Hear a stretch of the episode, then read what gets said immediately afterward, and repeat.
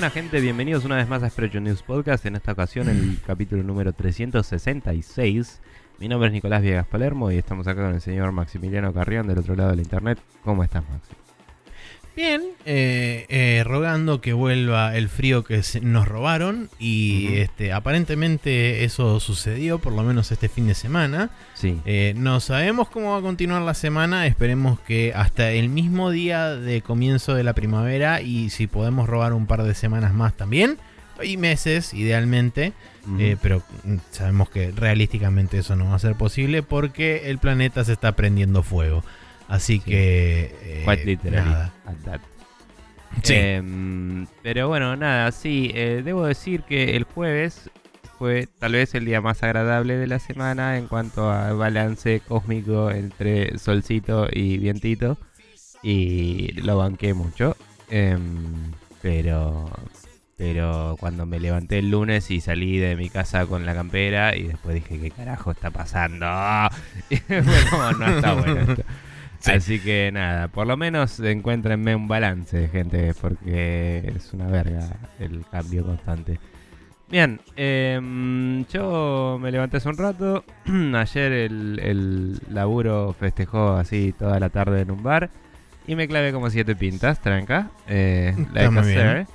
Así que nada, me fui a dormir temprano y estoy bastante bien. Pero voy a tener que sobrevivir al entrenamiento y todo.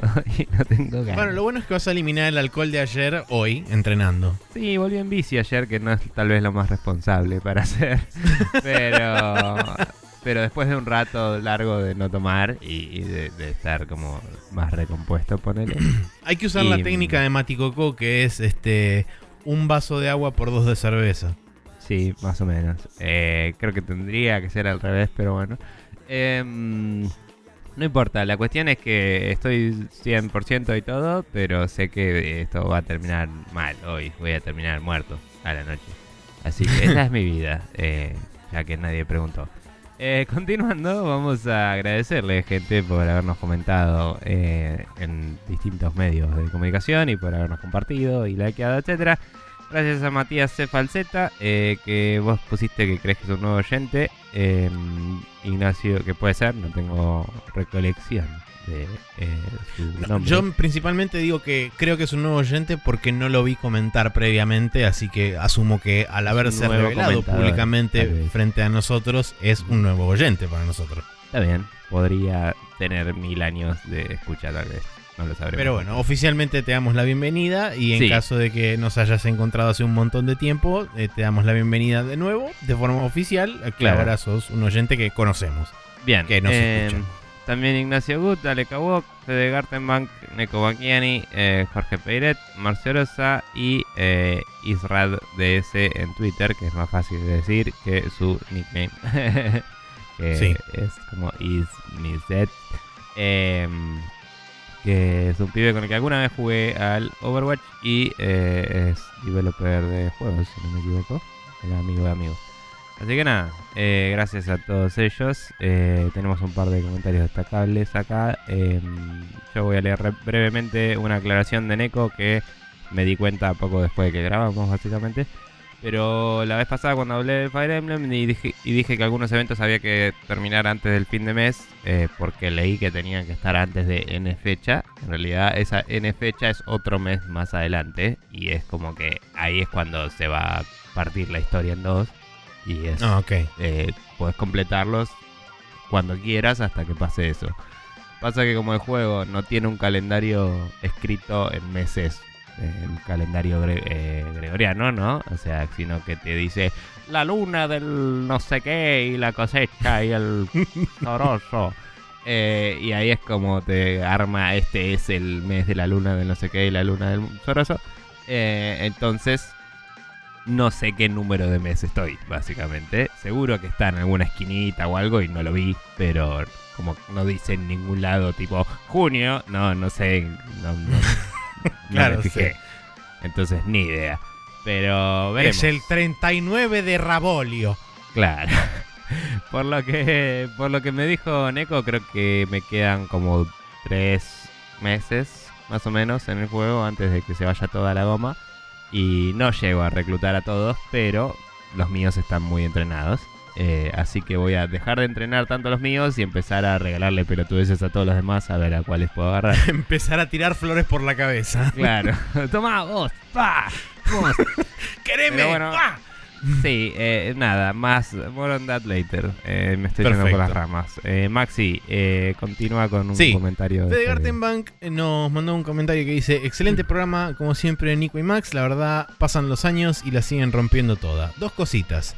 El tema del Steam Family Share está bueno, pero hasta ahí nomás, ya Mm. que si bien es como el de PS4, por ejemplo, que prestas toda la librería, solamente la puedes usar si el que te, pre- si el que te la presta no está usando ningún juego. O sea, si él está jugando cualquier cosa, vos no podés ni descargar nada de su biblioteca. Es una buena aclaración y es importante. Sí. Porque yo pensé que funcionaba por juego y no porque se bloqueaba toda la librería una vez que vos utilizabas un juego. Ok. Yo, yo pensaba que funcionaba así como dice él, pero alguien me había dicho lo contrario una vez, entonces no dije nada. Pero sigue siendo una buena opción igual. digamos. No, seguro, seguro. Simplemente tenés que coordinar con la otra persona de que no esté jugando a nada para que vos puedas utilizar la, la biblioteca de la otra persona.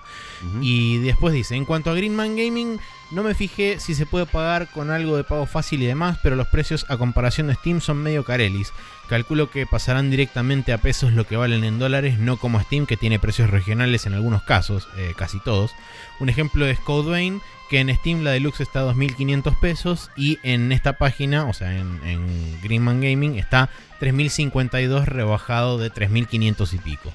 Nada, eso, sigan así que los voy a bancar siempre, aunque me esté colgando y nunca deje comentarios. Un abrazo enorme. Bueno, gracias Fede por eh, el laburo de campo que hiciste de informarnos cuáles eran las diferencias en, principalmente entre Greenman Gaming y Steam. No sabía que estaba más caro. Eh, en Eh, realidad lo que quizá- pasa en Greenman Gaming es que, eh, similar a Steam, hay juegos que están baratos y juegos que no. O sea, algunos publishers te cobran el precio convertido directamente y otros por ahí te ponen un precio localizado. Claro, por ahí lo que sucede también es que en Greenman Gaming actualizan los precios al pasar con el, al pasar el tiempo y en Steam una vez que quedan digamos en un precio fijo. No sé, justo el difícil. ejemplo que dio él era uno que está en pre-order, entonces tiene un precio más actual. Eh, de cualquier forma, lo que yo iba cuando lo recomendé la vez pasada es que los sales suelen ser bastante más Ah, violentos. sí, sí, eso sí. eh, y es una opción. Eh, pero sí, puede ser que algunos juegos estén más caros y otros estén iguales y no haya ventaja real, digamos. Pero nada, era otra opción y no me acuerdo qué medios de pago aceptaba, que era, digamos, la, la otra la otra beta por la cual estábamos tratando de sugerir y nada, hay que chusmear a ver si le sirve o no a la gente. Pero bueno, eh, gracias Fede por las aclaraciones igual, porque son súper válidas y útiles para la gente. Em. Así que eso es un buen aporte. Maxi, ¿cómo hace la gente para contactarse como hicieron todas estas bellas personas? Eh, pueden, por ejemplo, mandarnos un correo electrónico a spreadshotnews.gmail.com, que lo chequeé recién y no tiene nada. Eh, si no, pueden pasar por facebook.com barra que es nuestra fanpage, donde eh, pueden ahí dejarnos comentarios en cada post del programa. Eh, si no, pueden pasar por Twitter en arroba spreadshotnews, donde también ahí posteamos el programa y también nos pueden dejar comentarios o preguntas si quieren. Y justamente hablando de preguntas, spreadshotnews.com barra preguntas es donde principalmente nos gustaría recibir todas las preguntas que ustedes nos quieran hacer, dado que una vez que las compilamos todas ahí podemos ir eh, disertando cuáles contestar, armar pequeños grupos de preguntas que hay en común y así este, contestamos en, en bache. Eh, y tengan en cuenta que, como dijimos la semana pasada, en un par de semanas, creo que la semana que viene, si no me equivoco, la otra, o sea, dentro de dos semanas, Sí, eh. Vamos a estar grabando un episodio temporal, así que si quieren mandarnos preguntas para que contestemos ahí y ustedes la escuchen como cuatro meses después, pueden hacerlo. Sí. Eh, así que nada, esténse atentos y háganlo y pasen por eh, spreadshotnews.com barra preguntas. Sí. Em, nada, sabemos que no es quizás el mejor incentivo de la Tierra, pero saben que así cuando no cuando tengamos capítulos temporales van a ser relevantes a sus intereses al menos. Eh, igual nosotros vamos a ver de producir alguna idea también. Y algunas de las preguntas, si son más relevantes de ahora, las podemos usar para los programas de ahora, así que también... garpa. ¿Seguro? Eh, bien, vamos a irnos a la primera sección oficial de este programa donde hablaremos de los jueguitos que estuvimos jugando esta semana.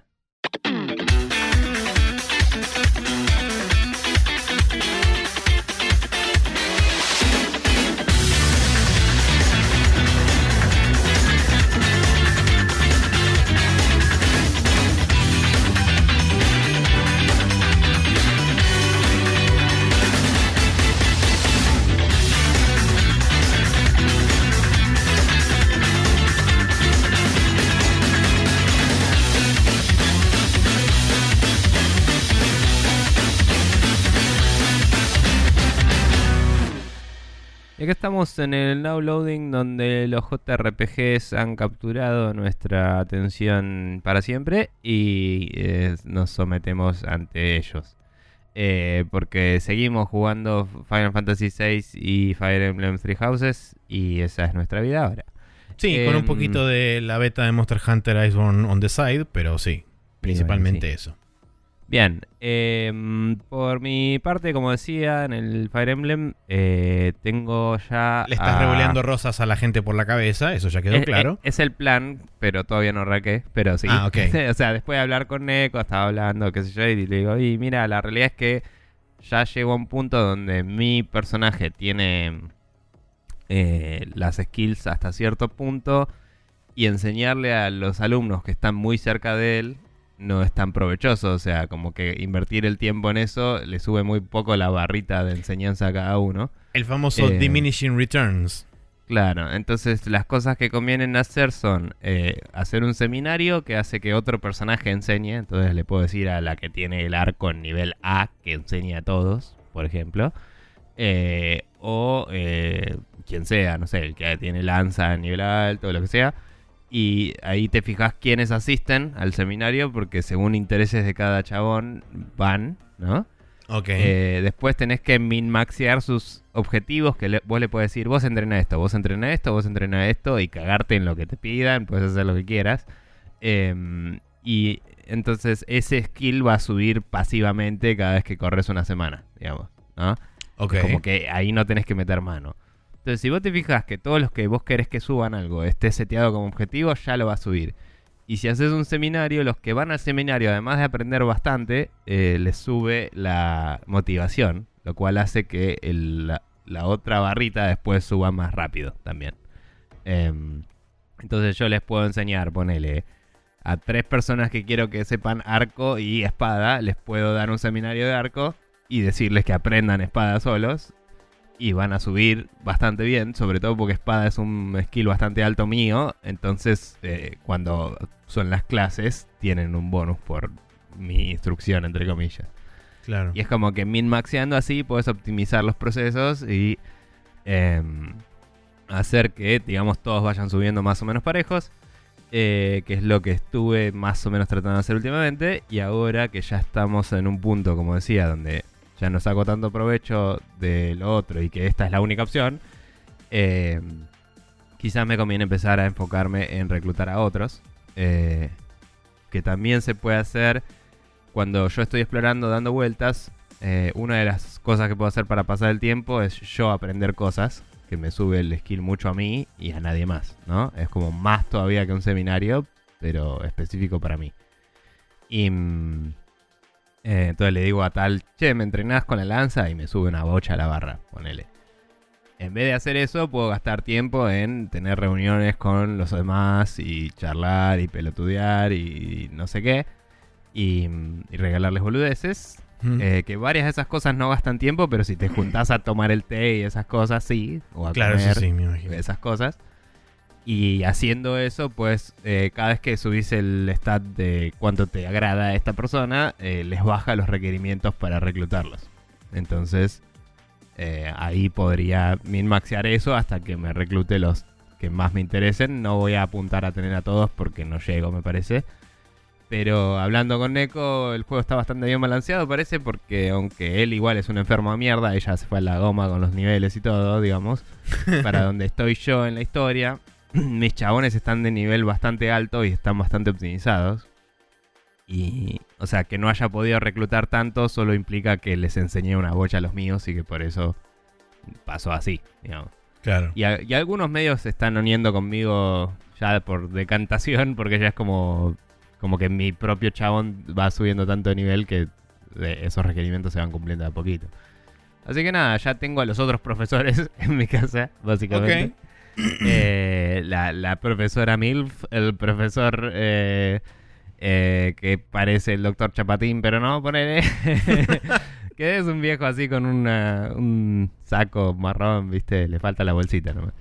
Y. mm, que es como el investigador. eh, está la, la que había comentado la otra vez, eh, que es como la soldado que no cree en la iglesia, pero labura para la iglesia porque bla. Eh, y, que es como rebelde, re loca. Y después eh, se me unieron un par de, alumnos nomás. Em, y nada, ya estoy como teniendo que rotarlos más para que vayan leveleando en las, las misiones, ahora que tengo tantos. Y viendo cómo optimizar eso también. Eh, pero la estoy pasando muy bien, está todo muy bueno. Y la historia se está también inflando cada vez más, como dije la vez pasada. Y no, no puedo decir mucho más que eso.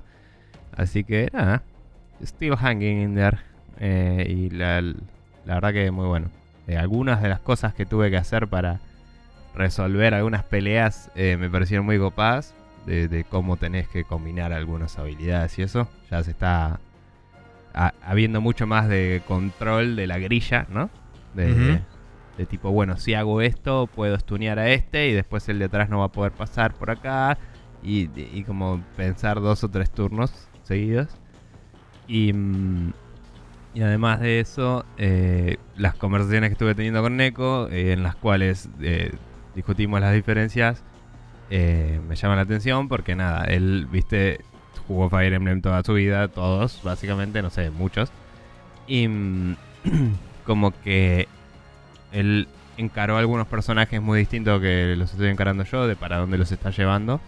Y nos están dando frutos distintos, pero igual de interesantes, digamos. Y eso está Mm. bastante piola. Eh, así que nada, vamos a, a ver qué pasa. Y, y cuánto difieren nuestras cosas al final, a pesar de que elegimos la misma casa. Y después voy a ver si sigo inmediatamente con otra casa o si empiezo el Final Fantasy XII o el Astral Chain o qué carajo juego después. Pero bueno, para eso falta. Así que. eso. O terminar el Dragon Quest. O terminar el Dragon Quest también, que es algo que eh, mi intención es jugar eh, a grindear un rato escuchando podcasts. Eh, no tuve un buen rato en el cual quiera escuchar podcast y grindear todavía, porque o casualidad el Fire Emblem está a medio metro de distancia. Pero eh, sí, un día que no tenga ganas de pensar mucho en las batallas y eso, voy a hacer eso. Eh, quizás hoy a la noche, quizás mañana o un día de estos. Así que nada. Eso. Bien. Maxi. Bueno, eh, para comentar sobre el Final Fantasy VI, oficialmente se fue todo a la mierda. eh, Ok. En lo que respecta a historia. Eh, En realidad, pequeña corrección, el juego arranca y se empieza a ir todo a la mierda en progresivos estratos hasta que llega a un nivel donde explota todo y se va literalmente, se termina de ir todo a la mierda. Pero digamos como que es. Una gran progresión de idas a la mierda que van aumentando hacia el clímax del juego, que es donde se va todo el carajo. Y ahora estoy en lo que se conoce como el World of Ruin, que es básicamente el mundo, pero hecho poronga. Em, es muy interesante cómo arrancan, digamos, la, la etapa, digamos, final. Que yo pensaba que era el enfrentamiento final. Y cuando llegué fue tipo. Ah, no, claro, acá es donde pasa lo que yo leí en todos lados que pasa, que es básicamente que perdés. Y se va todo al carajo. Eh, está muy bueno porque primero llegás a un lugar donde claramente está pensado para que vos grindes un rato, dado que en el circuito que vos tenés que hacer para atravesar este, esta especie de dungeon, eh, primero y principal, es muy fácil perderte, lo cual descubrí, por supuesto, a la fuerza. eh, porque no me terminaba de quedar en claro por dónde podías pasar y por dónde no, porque hay momentos en donde te acercas a como cierta geometría del mapa y esa geometría desaparece o cambia y se abre un camino. El tema es que yo estaba deambulando por ahí y primero me da la impresión de que el encounter rate es bastante más alto que en cualquier otra zona del juego, por lo menos hasta ahora, eh, porque era como bastante una encima de la otra las batallas. Segundo, los enemigos de ese lugar son bastante fuertes, entonces después de cada pelea es como que tenés que hacer bastante bastante manejo de menúes en cuanto a curarte, sacarte estatus y etcétera. Entonces es como que esa parte del juego es es como que medio eh, pierde un poco el ritmo que venía teniendo hasta ahora y se vuelve como más lento todo y por ende tardas más tiempo en, pasar toda esa zona. Pero lo bueno que tiene, digamos, como contrapartida es que si bien las batallas son bastante... eh, no digo densas, pero sí bastante continuas y bastante difíciles todas las batallas porque de nuevo los enemigos pegan bastante fuerte. Em, está bueno porque te permiten levear bastante rápido y te permiten grindear bastantes niveles. Lo que también ayuda a que aprendas muchas magias, dado que en este punto yo tengo alrededor de 10 summons, creo que de como 50. Pero eh, estos summons, justamente lo que comentaba la otra vez, que tienen esos bonus, algunos tienen unos bonus para que cuando subís de nivel te suman o, una, o un punto de strength o un punto de estamina o HP o lo que sea. Entonces está bueno porque también ayuda a que aumenten tus stats base esos summons. Además de aprender las magias correspondientes de cada uno. Eh, que son muy útiles también. Sobre todo cuando de repente te topas con una random battle y te aparecen dos Behemoth y es como, bueno, muchas gracias, qué bien. Eh, y por supuesto, tenés que huir despavoridamente porque te explota la gente, si no. Eh, así que hice un rato largo de eso, aprendí muchas magias con muchos. como decía, en el circuito que vos tenés que hacer, una vez que lo aprendés, atravesar, atravesando el mapa, llega un momento donde terminas en un lugar que podés volver a tu airship donde te permiten cambiar la party. Entonces, lo que hice fue justamente ir switchando los, este, los party members para justamente tenerlos más o menos leveleados a todos eh, mínimamente iguales. Y cuando consideré que me estaban costando menos las peleas, o cuando no me tenía que curar de pelea a pelea, eh, digamos que podía pasar dos peleas por lo menos sin tener que curarme necesariamente hasta el tope, porque me pegaban y me dejaban en rojo. Fue como, bueno, ok, creo que estoy en un nivel más o menos coherente como para poder ir a enfrentarme a, a la final, entre comillas, muy grandes, que yo creí que era. Así que fui hacia ese lugar y por supuesto me topé con un pre-jefe que me rompió el culo y fue como, bueno, mm, eh, claramente esto no estaría funcionando de la forma que yo pensé. Ah, así que dije, ¿qué podemos hacer? Mm, eh, volví de vuelta a entrar en la batalla. Me fijé que tenía mucho HP y tenía relativamente poco MP. Entonces dije, y, normalmente solamente atacaba con magia ese jefe. Entonces dije, ¿qué pasa si le, le dreno todo el MP? Y apunté a eso. Hay una de las magias que tenés cuando aprendes con uno de los summons que te permite drenarle la magia, el MP a los enemigos. Entonces le empecé a drenar el MP. No lo ataqué físicamente nunca. Simplemente le drenaba el MP y me curaba con los demás, porque obviamente pega duro. Eh, cuando le drené todo el MP, de repente hace como un ataque final, me los deja casi todos muertos y desaparece. Y es como, ¡ajá! ¡Gané!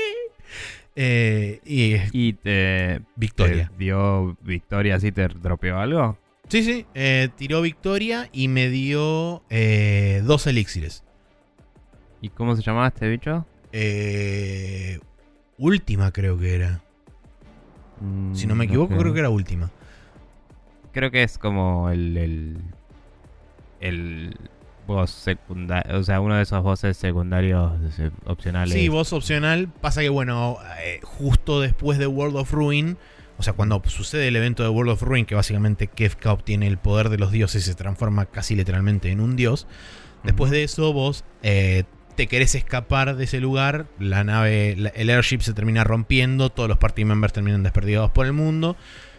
Y tenés este, un elipsis transcurre un año y vos te despertás con otro personaje que no es Terra, con Celes, uno de los personajes de la party. Te despertás en una isla medio desierta donde está Sid cuidándote y te dice justamente, pasó un año, el mundo se fue a la mierda, no sabemos dónde están el resto de tus compañeros, no sé dónde están el resto de tus compañeros, pueden estar muertos, puede que no, pero por ahora estamos atrapados en esta isla y lo único que podemos hacer es sobrevivir. Y justo después de que termine de decirte eso, el chabón cae enfermo. Y la única forma de curarlo es dándole pescaditos. Tenés que ir a una playa que está cerca y mm, capturar pescados eh, y dárselos de comer. Que esto originalmente yo lo hice mal y lo maté porque le daba los cuantos pescados se me cruzaban. Y aparentemente hay tres. Esto lo leí después en un walkthrough. Dije, no, para, che, ¿cómo que cualquiera esto? Eh, mm. Entonces, sí que de pedo había salvado, ni bien me desperté. Entonces dije, no, pará, vamos a hacerlo de vuelta, vamos a hacer las cosas como corresponde. Me fijé en una guía y aparentemente hay tres tipos de peces diferentes. Uno que se mueve lento, que es el que lo mata. Uno que se mueve, digamos, de forma normal en, cuanto a velocidad, que no le sube ni baja la salud. Y el tercero, que es el más rápido de todos, que es el que efectivamente lo cura. Entonces, tenés que a través de los patrones visuales que hacen los peces y qué tan rápido se mueven, irlos capturando y alimentar al, al chabón Sid para que se cure. Cuando se cura, eh, te abre la puerta del sótano y te dice, mira, construí una balsa. Y con esa balsa te escapas. Entonces yo ahora estoy ahí. Sí, que si se muere te deja una nota que dice, che, hay una balsa abajo. claro. Y puedes seguir. Eso lo había escuchado en, en no, Know About This. Pero no sabía que había un pez que lo, le sacaba vida. O sea, medio ellos parece que le estuvieron dando peces por infinito tiempo porque se ve que le daban de los tres tipos y la combinación. Claro, entonces era como subía y bajaba, subía y bajaba, subía y bajaba. Creo que son cuatro peces seguidos del mismo tipo, ya sean buenos o malos, para que se cure mm. definitivamente o se muera definitivamente. Claro, bueno, para ellos duró una eternidad y es una paja que no sea más explícito la mecánica o que no sea algo más simple, ¿no? Sí, podrían inclusive haber sido de tres colores diferentes, porque inclusive los tres pesos son del mismo color azul. Es como bueno. Podría no haber sido minigame, podrían haber sido, no sé, cuatro escenas sueltas a lo largo de un tiempo en el cual en uno le das un pez, en otro, no sé, le, lleva un pedazo de piedra, un balde de agua y como que le pasa el trapito en la frente o distintas cosas, ¿viste? Como diciéndolo y lo cuidó por meses y se le mató el chabón y listo. Eh, pero bueno, la narrativa estaba sujeta a budgets de producción también. Sí, eh, eh, igualmente me llama, me llama mucho la atención, por ejemplo, la cantidad de, de jugo que le sacan a la limitada cantidad de expresiones que tienen los sprites, sobre todo físicas, porque en, lo que, en lo que respecta por lo menos a las caras, en este mod que tengo yo instalado que tiene los sprites de Game Boy Advance, las caras son sumamente expresivas, a pesar de que son sprites muy chiquititos. Pero me. Mm, o sea, me sorprende menos eso mm, que la. que la forma de expresar que tienen con el cuerpo los, los personajes. Sobre todo porque, justamente, como dije, tienen un relativo moveset limitado de, expresiones corporales y físicas. Digo, por ejemplo, en el momento en que Celes está arrastrando la balsa para tirarla al agua, utilizan el, el, sprite de, estar agachado. Y tipo, no lo mueven. Nada más la ponen agachada al costado de la balsa y hacen que se mueva con la balsa hacia atrás. Y como eso ya solamente te da la sensación de que la mina está tirando de la balsa para eh, meterla al agua. Y es como me sorprendió mucho ese tipo de, de acciones y de interacciones con otros objetos, inclusive eh, entre, entre personajes. Cuando interactúan entre personajes en sí, también con ese limitado moveset de, de movimientos físicos que tienen los cuerpos, como pueden expresar realmente muchas cosas. Sí, sí, zarpado. Eh, igual, eh, volviendo a lo de última y todo eso. Em, sí. ¿Sabes si te va a volver a aparecer o si tenés que matarlo para HP o si, o si esta es otra forma de matarlo y te perdiste algo por no matarlo matándole el HP. La verdad que no me fijé, pero sí sé, por ejemplo, cuando, cuando Sid te está diciendo todo este tema de World of Ruin, no, perdón, cuando llegas a la primera ciudad, eh, después de que te escapas de la, de la isla con la balsa, empezás a hablar con la gente y la gente te comenta justamente que Kefka se convierte en un dios y qué sé yo, y que además había bestias mitológicas selladas gracias a la magia de estos tres dioses, eh, que debido a que justamente se rompió ese sello, se liberaron. Entonces te dice, hay un montón de bestias mitológicas ahora dando vueltas por el mundo, que incluyen, eh, pero no está limitada, a eh, tres monstruos que tienen tipo nombres particulares que los dicen. Uno es Death Gaze, el otro no me acuerdo, y el otro creo que era Última justamente. Así que no sé si es que este último fue revivido cuando, cuando se, digamos, se rompe el sello de, los, de los dioses o simplemente eh, no lo maté y ahora quedó vivo para que lo, mate, digamos, definitivamente. Y mm. además, 8 dragones. Eh, así que tengo algo así como 10 o 12 jefes opcionales para hacer antes de ir a enfrentarme a Kefka si quiero. Sí, sí. Em, estaba chosmeando el última en, en la wiki de finalfantasy.fandom.com. Y me sorprendió que además de tipo las descripciones y todo, tienen el árbol lógico todo escrito. Ah, Digo, si esta variable es más de tanto, bla, bla, bla. Eh, pero no dice. Estoy buscando los drops a ver si te perdiste algo, porque imagino que te debe dropear algo mejor. Eh, Pero- igualmente te digo, los elixirs son recontra difíciles de obtener y tengo creo que tipo 4 o 5 hasta ahora. Mm. Mm, no, parece que es más o menos eso. Pero nada, eh, lo que sí te iba a decir es que de última no tenés reflect todavía. Eh, creo que ninguno de los summons Ah. me lo enseña, pero tengo un anillo que cuando se lo equipo a alguien se autocastea Reflect en- con el anillo puesto. O sea, es un anillo Claro. de Reflect que básicamente te pone el status Reflect. Porque si el chabón te tira todo magias, en general la estrategia es reflect, como era en el Final Fantasy 1, digamos. Claro, yo me olvidé de eso justamente, pero dije, Pero bueno. para, tiene MP, le voy, a, le voy a chorar el MP y ver qué pasa. Porque si hace todos ataques mágicos y le Sí, saco el sí. MP, una de dos, o se muere o lo deshabilito y no me puede atacar, entonces le puedo pegar tranquilo sin, sin miedo a que me pegue. Sí, seguro. Pero bueno, nada, eh, interesante. Parece que si le robás, tiene una alta chance de que te dé elixires. Y que cuando lo matás, tiene 100% de chance de dropearte un elixir. Y alguna otra cosa más. Entonces eh, me dropeó un elixir cuando, cuando murió. Y como no fui con el ladrón, no le pude robar. Pero bueno, nada, es interesante. Eh, nada. Y sí, las últimas weapons creo que siguieron apareciendo. Pues última weapon, en teoría. ¿No? Eh, supongo Y- que sí. Y. por En el Final Fantasy VII se llamaba Ultima Weapon. De- Sí. Y de hecho está en la Emerald Ruby y no me acuerdo si, la, si había otra más. Sí, sí, sí. Y nada, y es como que creo que después lo estuvieron metiendo en todos los Final Fantasies. No estoy seguro sobre eso, pero bueno. Pero digamos que este es el, el que me top, el único que me topé por historia por ahora. Asumo que los demás, cuando me dio la impresión de que cuando estaba hablando con la gente en el pueblo, eh, son como jefes opcionales, porque me dijeron, están sueltas por el mundo. No es que me Mm. dijeron, está una allá, la otra allá y la otra por el otro lado.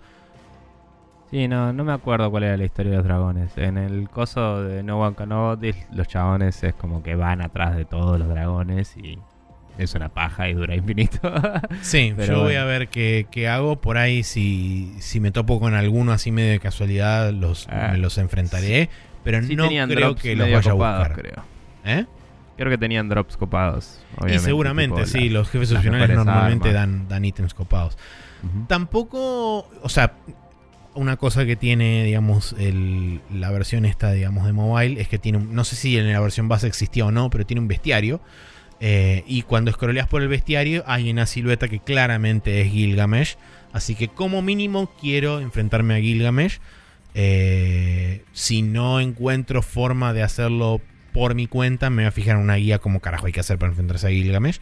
Porque es un encuentro que siempre es interesante en los Final Fantasy. Sobre todo porque es medio, medio gimmicky, pero bien. No es gimmicky choto. Bien. Eh, no, no lo tengo presente aquí, Gilgamesh. Porque mm, el juego que más jugué de Final Fantasy fue el 7 y nunca pasé más que hasta el segundo disco. Usualmente Gilgamesh siempre aparece representado como un chabón gigante de seis brazos y seis espadas. Una espada Ahí vi cuál es. Sí, lo tengo junado de vista porque. Nada. Así como no jugué más que el 7, etcétera. eh, bueno, y en realidad el Dissidia, que jugué bastante. eh, no. Me informé mucho en su momento, leyendo Sí. muchas revistas y volvés. Creo Eh, que la primera sí. vez que apareces en el Final Fantasy V, donde justamente le hacen la canción Battle on the Big Bridge, que te lo enfrentas justamente en un Mm, sí. puente. eh, Sí. Y a partir de ahí es como que estuvo en todas las instancias de Final Fantasy. Por lo Y menos en hasta el 12. general tiene como 6 u 8 armas y creo que alguna de esas te las dropea. Sí, Eh, tenés la posibilidad de robarle, que te, te dé un arma a través de, de Steel y además que te dé un arma a través del drop. Sí, son como de las mejores armas siempre, ¿no? Sí, casi siempre sí. Creo que en el 12 estaba también. Sí, en el 12 creo que estaba. En el 12 estaba, de hecho en el 12 también le peleas en un puente y Mm. justamente es una versión orquestal de la de Battle on the Big Bridge. Cuando lo- Sí, no cuando me acuerdo si le llegué a pelear, pero en el 12 llegué hasta la parte donde se abría el juego, así que había jugado una bola. Pro tip, Mm. pro tip para cuando lo juegues el Final Fantasy 12, te conviene ir con todos los personajes en level eh, que sea número primo, porque así ninguno de los estatus te va a afectar. Pero hay que hacer cuentas, Maxi. Bueno, yo Bueno. te digo, porque a mí me pasó de pedo que tres de los cuatro personajes tenían level en número primo, entonces solamente le afectaba, todos los estatus le afectaban a uno y dije, ¿por qué solamente le entran a uno solo? Y después eventualmente me fui a fijar y, decía, si entras con todos los personajes en número primo, no te afecta ningún estatus. Y es como, ¡ah! Mira, qué bien. Enfermos que son. Igual nada, no sé si había dicho 12 sin querer, pero quise decir en Final Fantasy 13 estaba, ¿no? Ah. En el 13 no me acuerdo, creo que sí, puede ser, ¿eh? Me parece que estaba. No, no sé si era un Summon, pero era como una. Como parecía así, onda. Y tenía un diseño parecido a los Summons, si, me- si no me equivoco. Por ahí me estoy equivocando horrible. La verdad Pero- que no me acuerdo. Pero bueno, en sí, en el 12 13 no lo jugué. El 13 lo jugué hasta que se abría el juego, que es lo que dice eso. Ok. Bueno, y brevemente para comentar sobre Parece. el tema de la beta de Monster Hunter World Iceborne, agregaron a Belcana, que es el Elder Dragon que está en la tapa del, del juego. Eh, es una. Es la última. La última quest que agregaron. Que tiene como nivel master. Y es una quest que es difícil principalmente por dos razones. Primero y principal, te dan 15 minutos para matarlo. Y segundo, los sets que tenés para equiparte son realmente sets del principio del juego. Y este es un monstruo que es del final del juego. Entonces es como que las cosas no coordinan demasiado en ese sentido. Es asible, porque he visto ya gente, chinos mágicos, que la matan en 62 segundos. Este, así que eh, digamos que es posible de matar, pero eh, requiere bastante conocimiento. Primero del moveset del bicho, como suele suceder en los Monster Hunters en líneas generales. Y además requiere de una presión constante porque no puedes tener downtime de no, no estar atacándola porque si no tenés del todo claro eh, el moveset y cómo se mueve de acá para allá y además no utilizas las herramientas que te dan en el ambiente también, como por ejemplo tirarle piedras gigantes en la cabeza en, en dos o tres determinados lugares, eh, no llegas a matarlo. Mm. Entonces ahora estoy intentando hacer eso, principalmente. No te da nada en particular, simplemente te da un, un- un pack de ítems cuando arranques Iceborne, así como también te dan eh, packs de ítems el resto de las quests que, que hiciste durante la beta. Mm. O sea que es un. Gracias por jugar. Sí, es un poco un gracias por jugar. Pero es interesante el, el tema de que le hayan puesto tan limitado el, el tiempo porque como justamente estaba viendo un, un video antes donde justamente explican el tema de la beta y qué sé yo, eh, la idea me parece que es forzarte a usar las nuevas mecánicas principalmente del, de la garra porque eso te ayuda mucho principalmente a la hora de direccionar al bicho hacia determinados lugares donde por ejemplo hay trampas o lo que sea o también cuando no está cuando no está enraged o sea cuando no está haciendo digamos ataques constantemente eh, lo que puedes hacer es montarte al bicho con la con la garra y direccionarlo hacia una pared y cuando le volás todo el, todo el slinger ammo en la cara, lo que pasa es que sale corriendo así como medio estuneado contra la pared, se pega, eso además de hacerle daño, lo tumba y lo deja tirado un rato en el piso, donde vos le podés hacer daño gratis básicamente. Entonces, Mm. un poco la estrategia ronda ese tipo de ataques, ese tipo de movimientos que son únicos a Iceborne y que en definitiva es medio como la forma de hacerte aprender que esa mecánica existe, porque si la tenés que usar constante, o no constantemente, pero bastante seguido durante toda la cacería, para justamente hacer que el bicho primero se quede quieto y segundo, hacerle bastante daño de un solo golpe con eso. Es como... Es interesante. Bien. Bueno, nada, me alegra que sigas disfrutando las 900 trillones de horas que le metiste al Monster Hunter. Eh, y nada, eso. Bueno, eh, estos son los juegos que estuvimos jugando esta semana. Final Fantasy VI, eh, un poco de Monster Hunter en la beta de el Iceborne. eh, Iceborne y el Fire Emblem Three Houses. eh, esto en PC, PlayStation 4 y Nintendo Switch respectivamente. Así es. Así que nada, esperemos que les haya gustado la parte de los jueguitos y nos vamos a la parte de los noticitos.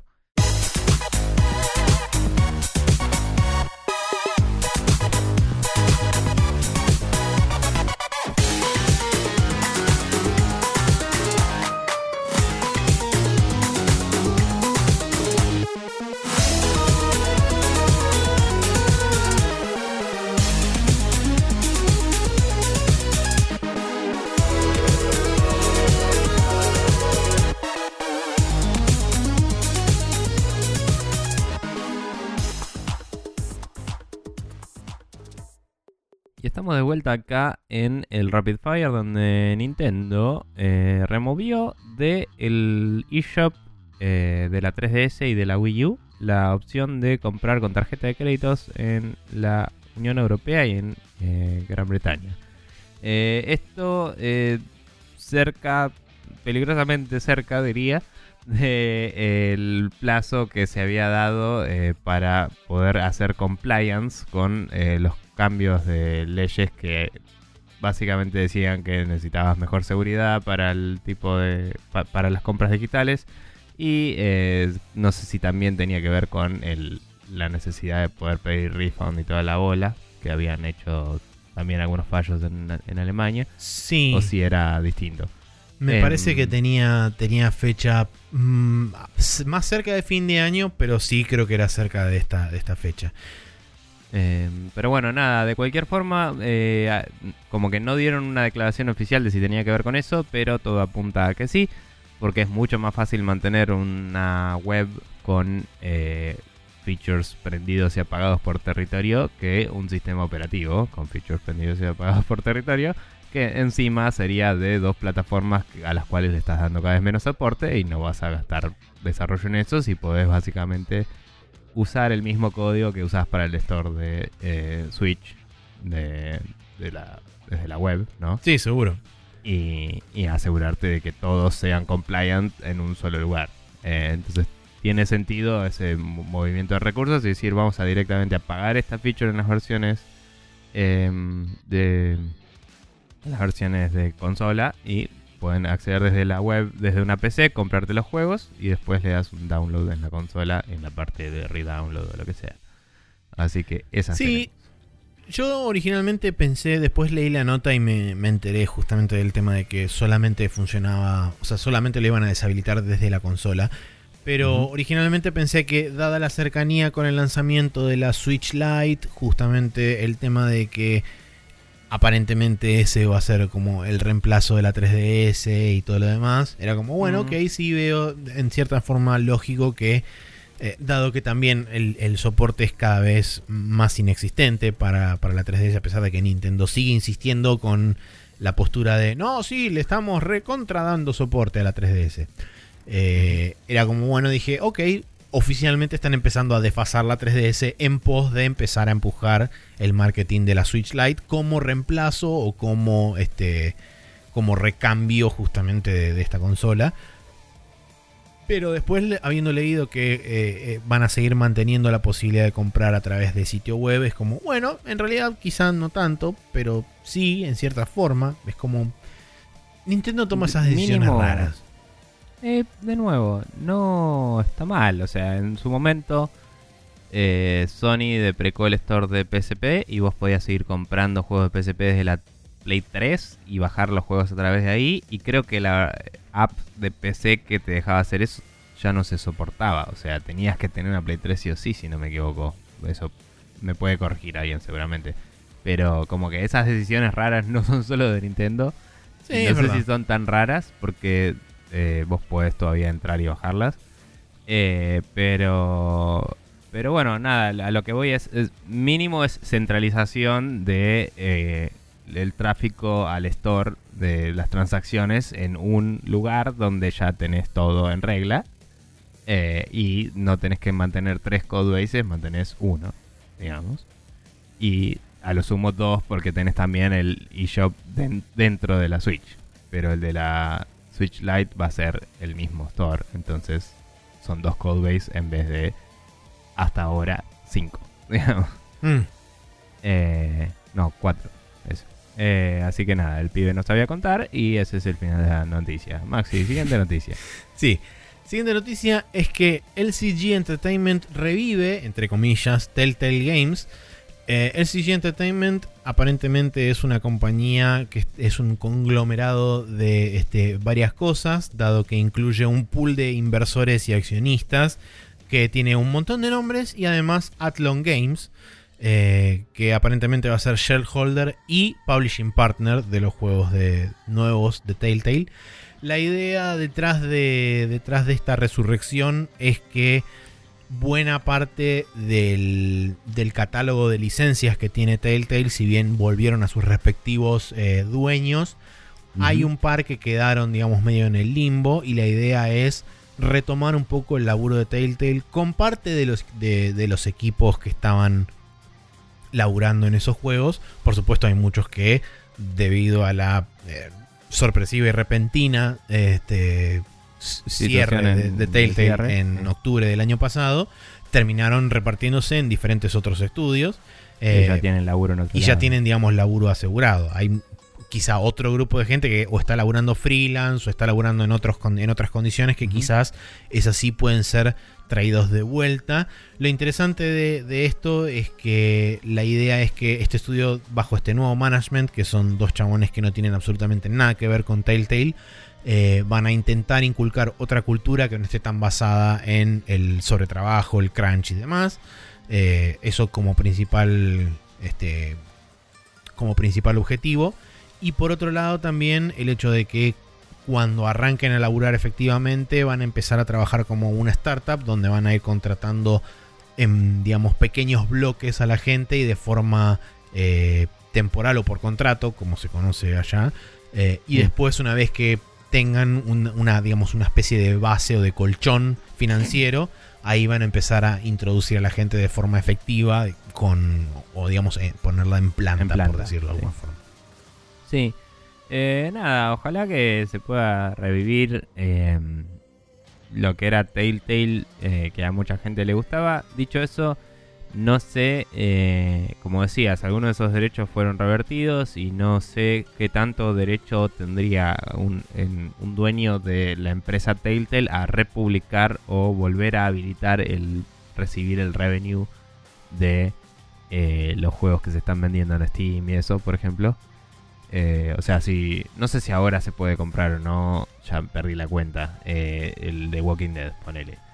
Pero. Bueno, creo que ese justo los derechos los había obtenido el escritor de Walking Dead. Que se armó su propio estudio para juegos de Walking Dead o algo así. Pero ponele que los de Sammy Max. Sí, o los de Game of Thrones o los que sean. Sí, ponele que un buen ejemplo que no se me está ocurriendo. Eh, digo, si esos juegos se, se compran hoy, eh, esa plata va hacia el owner de la IP original o hacia el José tengo Telltale ahora? Es una buena pregunta. Y no sé cómo funciona. Lo que sí sé que no está en esta nota en particular, pero sí está listado en, otra nota que leí, es que las únicas franquicias que, eh, las únicas licencias que por ahora aseguraron que tienen el control por el momento es la licencia de Batman y la de la de Coso, la de Wolf Among Us. Así que son, en principio, esos dos serían los juegos con los que van a empezar a trabajar. Y después quizás puedan empezar a reincorporar o incorporar franquicias nuevas. O inclusive decían también que tenían una, una IP propia, que ahora no me acuerdo el nombre ni en pedo. Eh, que también esa es otra de las cuales van a, van a tratar de reforzar y van a intentar laburar en eso para crear algo, algo nuevo. Pero bueno, eh, cabe hacer la, la salvedad y la aclaración que, digamos que, si bien la idea es honorable detrás de lo que están intentando hacer estos chabones, hay cierta, cierta cautela puntualmente en, el, en la declaración de que los chabones lo iban a tratar como una startup y van a contratar gente a través, justamente a través de contrato para después eventualmente hacerla efectiva. Y dado que el laburo contractual en Estados Unidos y particularmente en lo que es el software, específicamente en videojuegos, está bastante mal pago y se extorsiona y se explota mucho. Es como que hay gente que no tiene demasiada confianza en ese tipo de, digamos, de, laburo de contrato. Entonces habrá que ver si los chabones realmente hacen contratos justos con horarios normales y con paga decente. Sí, cuando dicen que van a ser como startup, inmediatamente me suena que van a crecer mucho y perder todo de nuevo. Sí, habrá que ver cómo, es el manejo de eso. Pero bueno, eh, para la gente que le interese, esperamos que, tenga un buen, un buen pasar y un buen futuro. Bien. Eh, ah, soy yo. Y eh, Shovel Knight, eh, Dig. Eh, nada, y Ahí está. Yacht Club Games eh, hizo un evento eh, a la Nintendo Direct eh, donde se mostró lo último de Shovel Knight Treasure Trove con todas las features que se vienen y toda la bola que va a salir en noviembre de este año para todas las plataformas. Em, como parche gratuito para los que tenían la versión Treasure Trove o la original, digamos. y también se puede comprar aparte, como no sé si como upgrade o solo en la campaña del eh, King Knight o cómo mierda funcionaba eso.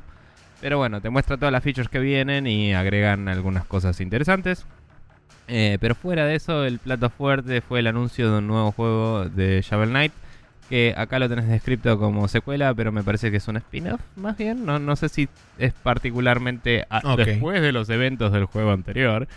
Eh, y nada, lo que sí tiene es una estética más bien tirando a 16 barra 32 bits. eh, en vez de ser tirando a 8 bits como era el otro. Eh, tiene eh, nuevos arreglos de la música de Shovel Knight icónica. y el chabón está durmiendo en su campamento como siempre entre niveles y tiene una bolsa de tesoro importante. Y viene Drill Knight, que es como un eh, Shovel Knight pero con taladros. Y se roba eso y se va excavando para abajo. Y es como, jaja, esta persona que tiene una pala nunca va, se le va a ocurrir ir hacia el centro de la Tierra, tal vez. Y de golpe el juego se vuelve una especie de mezcla entre Dig Dug y- ponele que Dig Dug y el eh, SteamWorld eh, Ah, ¿cómo SteamWorld? Dig. SteamWorld Dig y el Mr. Driller. Eh, así que nada, como que agarra cosas de juegos donde se excava para abajo y los Tiene algo de Metroidvania también, puede ser, ¿no? Eh, tiene como unas Sí, cosas así metroidescas.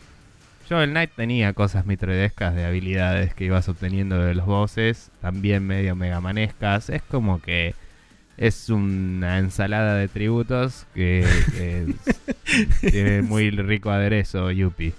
Em, así que nada, eh, la verdad es que se ve muy divertido, se ve como un juego más eh, de low commitment, si quieres decirlo así.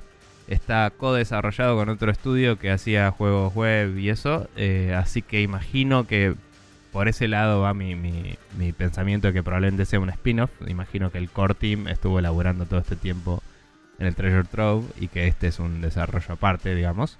¿no? Em, y que, eh, según- el según- scope va a ser más chico, digamos, porque el Shovel Sí. Knight es un juego gigante ahora. Eh, pero bueno, Sí, digo, no es una secuela. Una secuela sería mucho más grande. Según leí por ahí, eh, esta gente con la que están co-desarrollando el juego se especializa en juegos bastante copados, pero en mobile. Eh, Y como no dijeron específicamente para qué plataformas iba a estar siendo desarrollado este juego, creo que dijeron después en Switch que seguro iba a estar, pero no confirmaron ninguna otra plataforma más. Entonces hay gente diciendo que quizás este salga en Switch y mobile y después eventualmente lo terminen porteando a otras plataformas, pero que prin- en principio quizás salga para esas dos, para Switch y para mobile.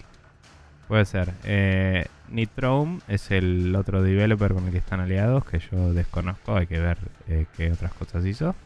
Eh, había alguna listada acá en la... Sí, aparentemente tienen como muy buen, muy buen pedigree en lo que respecta a juegos mobile con buen Mm. pixel art. Y hizo uno solo para eh, Switch, que era algo de Chicken, no sé qué. Eh, estaba por acá listado, pero no lo encuentro. Cuestión que, eh, nada, el juego se ve muy lindo, se escucha muy bien y parece divertido. Tiene pinta de que va a ser medio run-based, eh, sea o no mobile o, o- o pago, free to play o lo que sea. eh, tiene pinta de eh, procedural eh, levels, ¿no? Porque es como si vas excavando para abajo y todo eso, a menos que diseñes cada nivel y sea un juego con una cantidad de niveles fija. Tiene pinta de que podría tranquilamente ser algo que vas excavando hasta que te peleas con un boss, qué sé yo, y si perdés volvés al principio Mm. o algo así. Eh, pero no sabemos nada más que el teaser que se mandó, se demostró, que pueden verlo en YouTube o en cualquier lado, que dura un minuto y pico y te muestra el gameplay más o menos, pero no te muestra el gameplay loop, digamos, de, de qué, qué haces cuando no estás excavando para abajo. Claro. Así que nada. Pero se ve bien, ¿eh? Y yo como persona fanática de Shovel Knight lo, lo banco bastante. Así que eso. Bien. Bien. Maxi. Eh, siguiente noticia es que este, eh, este fin de semana que pasó, en realidad no, fue tipo a principio de esta semana. Eh, Sega anunció Ryuga Gotoku Nana Hikari Toyami no Yukue que va a salir en enero de 2020 en Japón y durante el 2020 en Occidente para el resto del mundo en PlayStation 4. También conocido Eh, como Yakuza 7. Exac- Exactamente, conocido como Yakuza 7, que en realidad en un tuit borrado de Sega después se supo que en Occidente se va a llamar Yakuza Like a Dragon. Incidentalmente, Ryuga Gotoku significa literalmente Like a Dragon, o sea que se va a llamar Like a Dragon, Like a Dragon. Eh, Claro. Pero bueno. Excepto porque Yakuza no significa la Dragon. Pero Es- no sí, pero bueno. eh, la cuestión es que de- después se fueron conociendo más detalles a través de, de los días.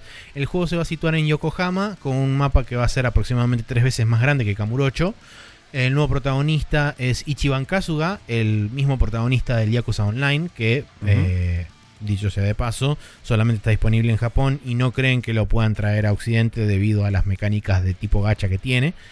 Y Eh, era RPG también, ¿o no? era RPG de también. Ahí sí. De ahí salió Eh, un poco. Me parece que, más allá de que habíamos visto en April Fools o lo que sea, en el 1 de abril habíamos visto algo del sistema de combate este.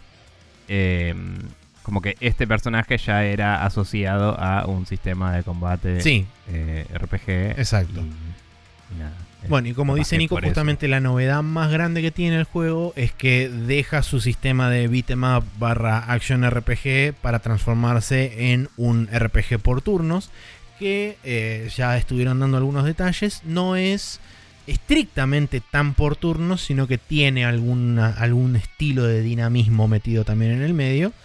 Pero digamos que está bastante Mm. enfatizado en el tema de tenés un grupo de personajes de los cuales eh, vos a, a los cuales vos les podés ir dando diferentes comandos y qué sé yo que pueden también tener acciones en conjunto pueden este por ejemplo si vos tenés una distancia más o menos eh, alejada de un personaje a otro vos podés utilizar un movimiento que envuelve una carrera hacia ese personaje y un ataque después de esa carrera.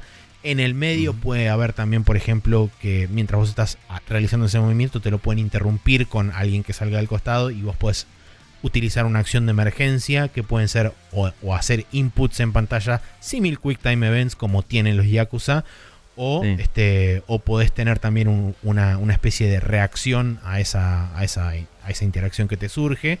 Pero la verdad que yo principalmente basándome en el screenshot y habiendo después, vol- habiendo después visto otra vez lo que habían mostrado para el April Fools, estoy totalmente comprado y quiero, necesito que esto esté en mi vida porque es lo más. Eh, Sí. Además, pequeño detalle, una de las cosas que ellos querían resaltar justamente a través de todo el tema del RPG y todo ese tipo de cosas es que Ichiban Kasuga es fanático empedernido de Dragon Quest, con lo cual Mm. también hace que el, que el sistema de batalla medio como que cobre sentido dentro del lore interno del juego. Y le fueron a pedir a Square Enix si podían utilizar algún tipo de referencia de Dragon Quest y. Square Enix le dijo que sí. Así que habrá que ver qué tipo de referencias podemos encontrar dentro de este... Seguro que está la espada de la luz o alguna cosa así. No sé, habrá que ver. Pero por el momento dijeron que, que le agradecen a Square Enix sabiendo, eh, que les dieron la posibilidad de poder meter algunas referencias de, de Dragon Quest adentro de este juego. Eh, en el Yakuza 0 se, esta- había una quest que era sobre un nenito que perdía em, su cartucho de... ¿Cómo se llamaba? La joda esta. Era como un Ah. juego que era algo quest también. Y era como una joda al Dragon Quest, me parece. O no sé si no era un juego de verdad de Sega, pero como que emulaba el- el- la historia de cuando salieron los Dragon Quest y la gente estaba como loca en Japón. Y tiene buscarlo. sentido porque fue en los 80. Pero bueno, nada. eh, y después me pregunté si no era este mismo personaje, pero me parece que no era. Em, pero nada, eh, aguante todo, lo banco y inclusive ellos mismos dijeron eh, ya habíamos llevado el sistema de combate de Yakuza a la máxima expresión y queríamos comprobar algo distinto y si no gusta, bueno, estamos abiertos a la posibilidad de volver a real time. Eh, Arakure así que nada. 3 se llamaba. Que bueno, en, en katakana tiene más sentido porque suena similar a Dragon Quest, Arakure. Este, y aparentemente Dragon dicen- Quest 3 salió en 1988 y el juego se sitúa en 1988. Claro. Y Dragon Quest le dicen Dora Kue allá Exactamente. también. Así que nada. Bueno, no importa, continuamos. Eh, pero aguante Yakuza, etcétera. Eh, lo banco. Eh, bien. Eh, se liquearon imágenes de un siguiente proyecto ambientado en el universo Resident Evil, eh, aparentemente llamado algo así como eh, Resistance, Project. Resistance. Project Resistance. Había habido un teaser así que mostraban algunas boludeces que no vi, pero se sacaron de ahí snapshots de los personajes. Sí, que en realidad lo que pasó fue que medio se filtró ese video y lo dieron de baja al toque, pero alguien logró hacer un par de screen captures del principio, eh, donde se ve un grupo de personajes eh, y hay uno que tiene en la campera, dice eh, Raccoon City o algo así. Entonces ahí es donde, digamos, se supo que venía por ese lado. Recordemos Sí, dice que... Raccoon. Sí, Raccoon. Eh, recordemos que no hace mucho tiempo, tanto en Japón y después en Estados Unidos, Capcom hizo como una especie de llamado a los fans de Resident Evil para eh, ir a probar un proyecto nuevo. eh, que mucha gente ahora está apuntando a que era aparentemente este. Y no se sabe demasiado, se sabe que van a revelar más detalles en el Tokyo Game Show en las próximas semanas, así que habrá que esperar a que llegue el full reveal.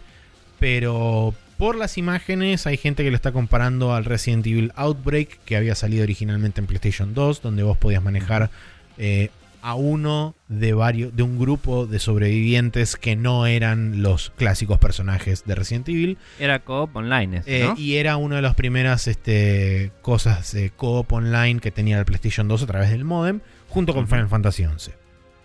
Sí, acá es como que el grupo es muy eh, Left 4 Dedico. Eh, un poco más como que le falta el viejo, ¿no? Pero Sí, tenés a el pibe de con el buzo que dice Raccoon medio de secundaria.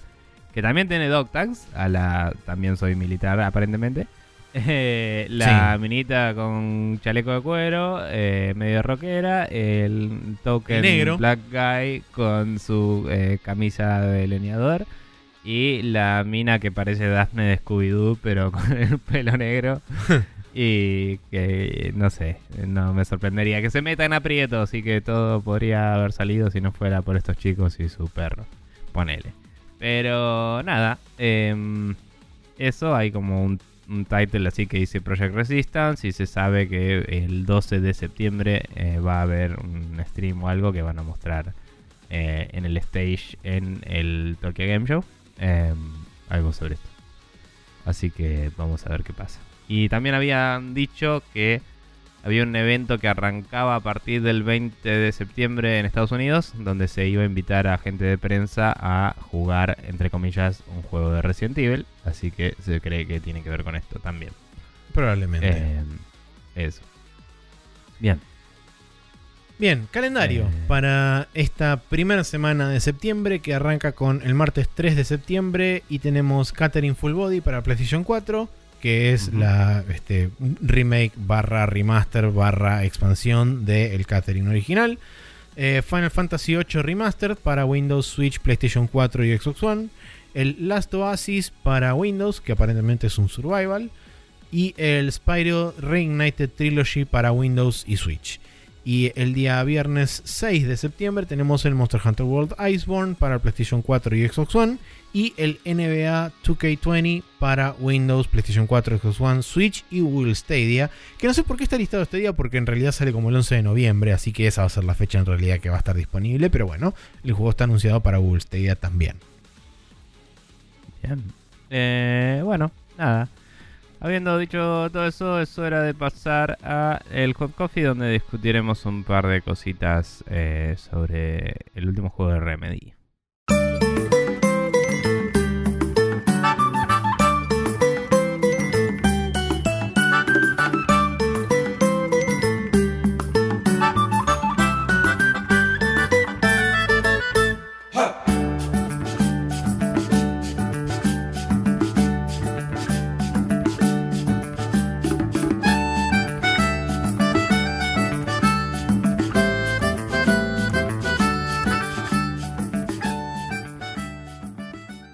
Y acá tenemos un par de noticias eh, hablando de la performance del control en eh, Control siendo el último juego de Remedy, en eh, las plataformas base de PlayStation 4 y Xbox One o Xbox One S, supongo también. Sí, también. Em, recordemos que hay una muy breve diferencia de hardware entre la Xbox One original y la S, por eso aclaraba.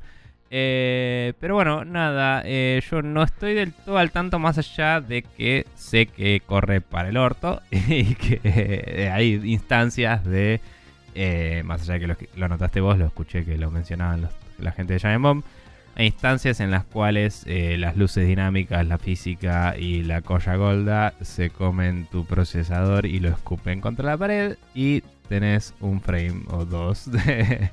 eh, Sí, básicamente estás jugando una diapositiva. Sí, inclusive soft locks durante loading times, como que tu pantalla queda en negro por un ratito o en lo que sea que tiene que quedar. Sí, o para queda congelada en una imagen durante un rato y después revive.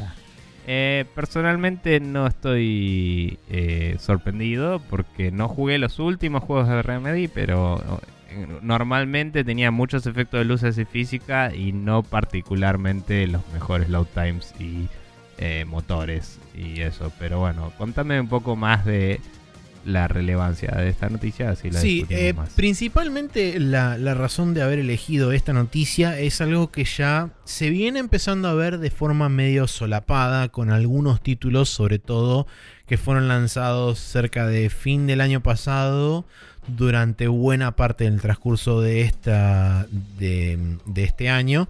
Arrancando creo un poco con el, el Red Dead 2 y de ahí en adelante.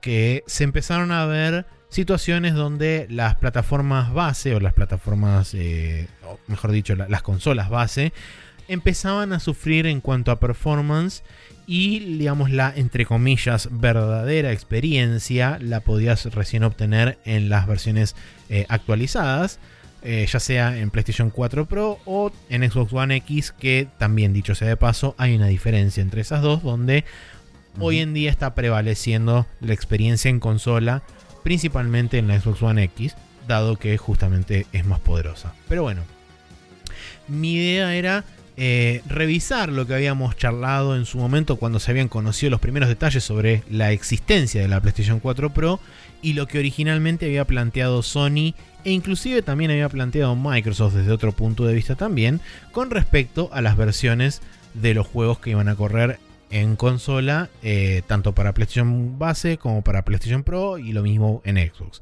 que decían que la idea era que no hubiera diferencias y que lo único que tenían que, entre comillas, hacer las plataformas eh, mejoradas era brindar una experiencia enaltecida, si se quiere, con, Sí. eh, con más cosas extra, como por ejemplo el famoso, el famoso 4K eh, o los famosos HDR y todo lo demás.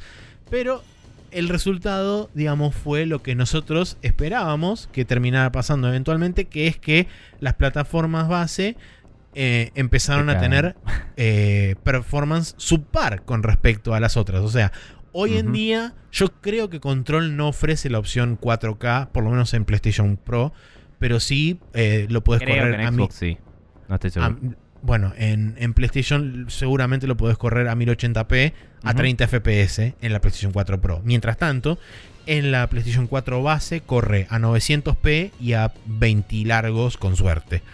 Entonces, ya claramente hay una distinción bastante notable con respecto a las performances que hay ahí. Y creo que es un indicativo bastante claro, primero y principal, de que esta generación se quedó corta en cuanto a performance, se quedó corta en cuanto a, poder de procesamiento desde el vamos.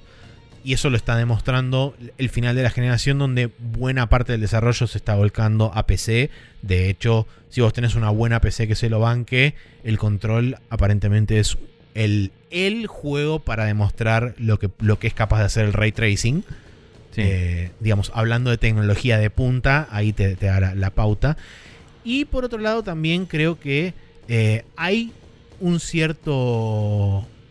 Hay una cierta carga de responsabilidad del lado de Remedy de seguramente haber querido exigir el hardware más de que se lo permitía, pero también hay un cierto límite físico del hardware donde no se puede optimizar más y los chabones me parece que le metieron demasiada presión con todo el tema de las físicas, la geometría deformable y por ejemplo vos arrancar pedazos de piso literal Mm. del- de cualquier parte del escenario y esos son cálculos que son muy pesados sobre todo para eh, componentes que ya tienen casi 8 años de, de existencia en el mercado. Eh, yo voy a personalmente eh, decir que la responsabilidad para mí recae más en Sony y en Microsoft de permitir eh, la salida del Seguro. juego en este estado. Porque eh, más allá de las declaraciones originales que, a las cuales deberían atenerse ellos mismos, digamos, si yo soy developer y tengo dos plataformas target y quiero empujar justamente el aspecto técnico del juego, eh, me voy a fijar que ande eh, de una forma que a mí me parezca satisfactoria y que se vea, o sea, o sea, que, que cumpla lo que yo quiero mostrar en la plataforma que más me permita hacer, probablemente. Sí, no, eso, eso es Y totalmente de después decir, bueno, ¿y qué anda en la otra? Y el problema para mí es que Sony y Microsoft eh, no estarían poniendo la vara muy alta en lo que es andar en una Sí. plataforma de ellos. Entonces digo, no te digo que, ah, no, ellos hicieron todo bien, los de Remedy, y no tienen culpa. Pero cuando nadie te dice, che, esto no te dejo sacarlo ni a palos, eh, vos seguís laburando y tenés tus prioridades y tus presupuestos y tus cosas. Y, mm, y en mi opinión, en una plataforma que tiene contenido, eh, voy a decir curado, porque en el momento en el que vos tenés que aplicar por una licencia y te aprueban o te, o te reprueban, ese contenido es curado, sí o sí. Sí, Cuando ellos dejan pasar, entre comillas, cualquier boludez, es culpa de ellos. es mi opinión. sí, sí, sí. sí. Eh, entonces, eh, lo que digo es, yo ya espero ese tipo de temas de performance en un juego de última generación en PC, porque es como, bueno, mi PC tiene ya 5 años, ponele, y, y tengo una placa vieja, lo que sea. Todavía no probé el control, por cierto, lo tengo, no sé si recordás que lo compré cuando estaba a 5 dólares en una Sí. sale de Epic. Eh, no lo probé todavía. Pero digo, espero que no lo pueda correr al mango, obviamente. Y, y ya sé que no tengo una placa con ray tracing. Es como, bueno, va a correr como corra y va a tener hipos de performance, lo que sea. Pero cuando yo me compro un juego en PlayStation, eh, yo espero que, eh, por ejemplo, esperaría, o, en Xbox, esperaría que no crashee. Un saludo al Resident Evil 0. Eh. Esperaría que tenga un frame rate estable. Un saludo a, no sé. eh, no se me ocurre nada porque en PlayStation 4 base no llegué a jugar tantos juegos. Pero. eh, no sé, el. Spider-Man corría. Ah, el Spider-Man lo jugaste en la Pro, ¿no? el Spider-Man corría bien en la normal. Eh, también. Había muchos Ah, artículos sobre que escalaba muy bien el Spider-Man. Que le apagaban Ok. pelotudeces. Eh, que también si te ponías en la letra chica de lo que prometió Sony, esas pelotudeces eran features que estaban en una y no en la otra y estaba mal. Pero bueno, eh, es más fácil cuando es un juego publicado por Sony.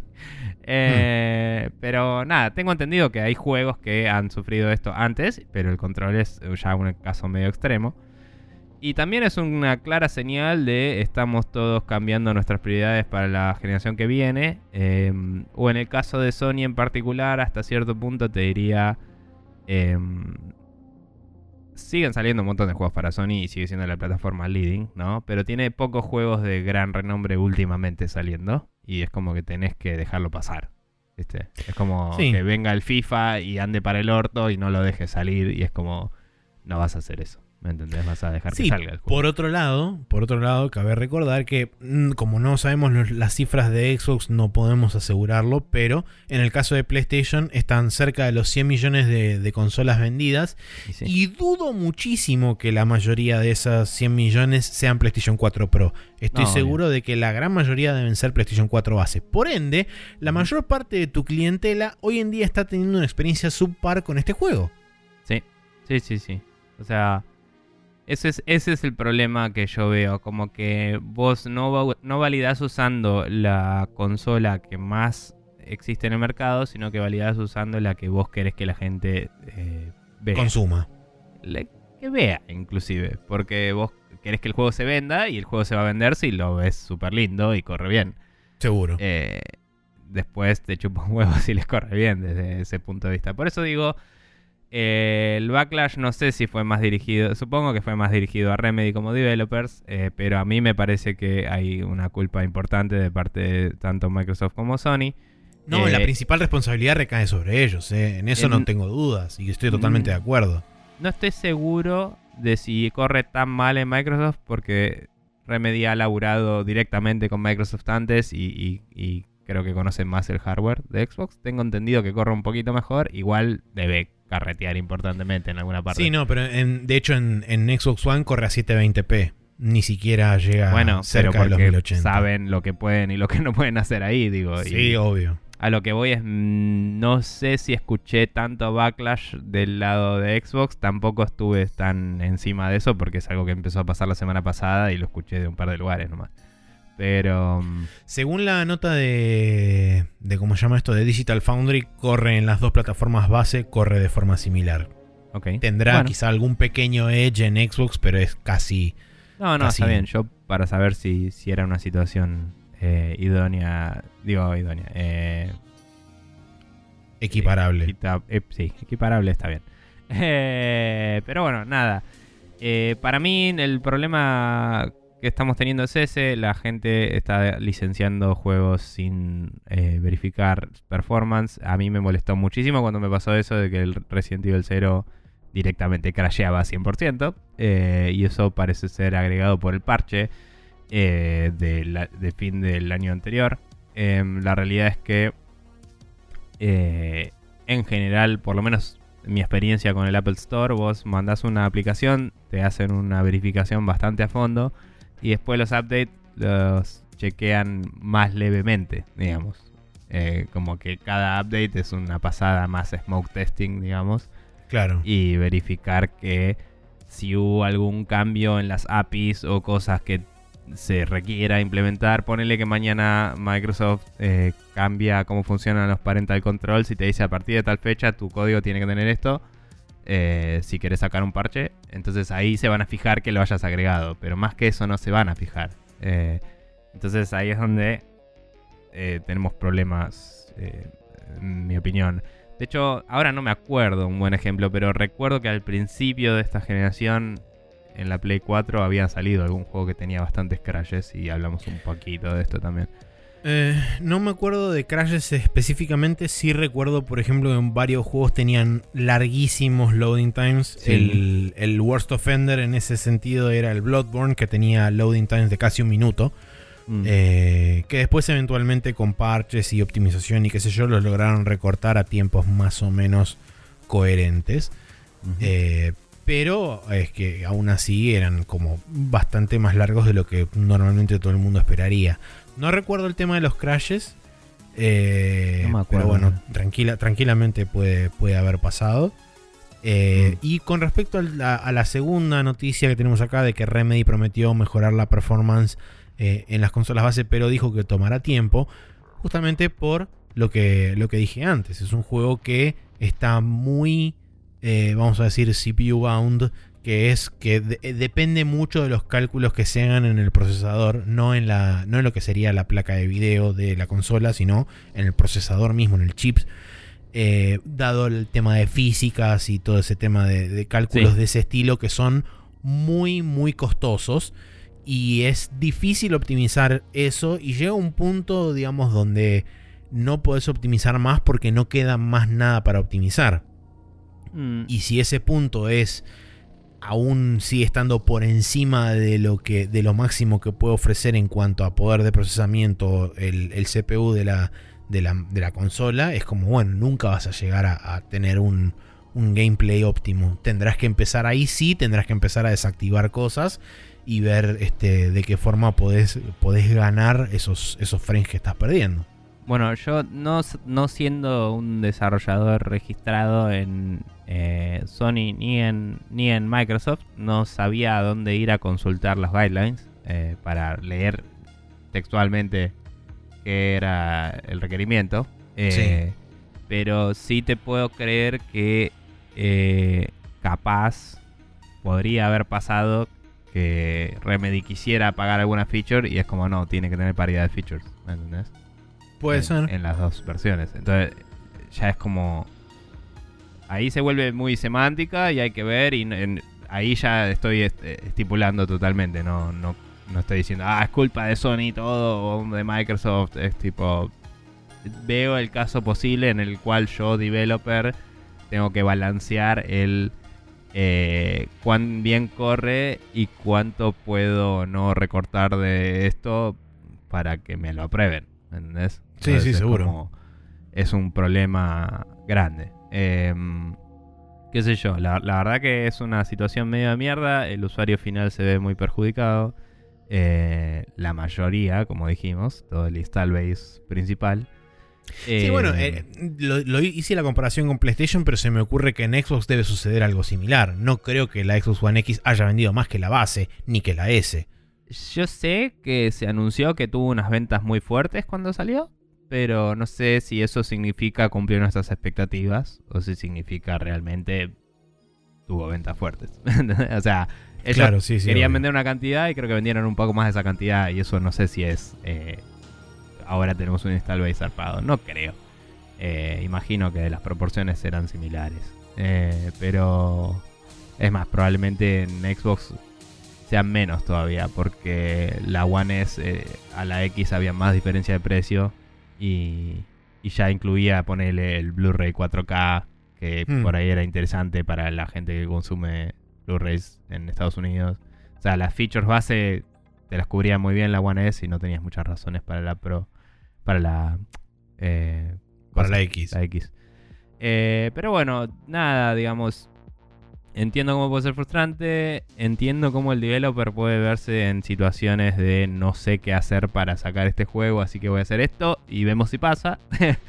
Eh, y entiendo que eh, no debería haber pasado.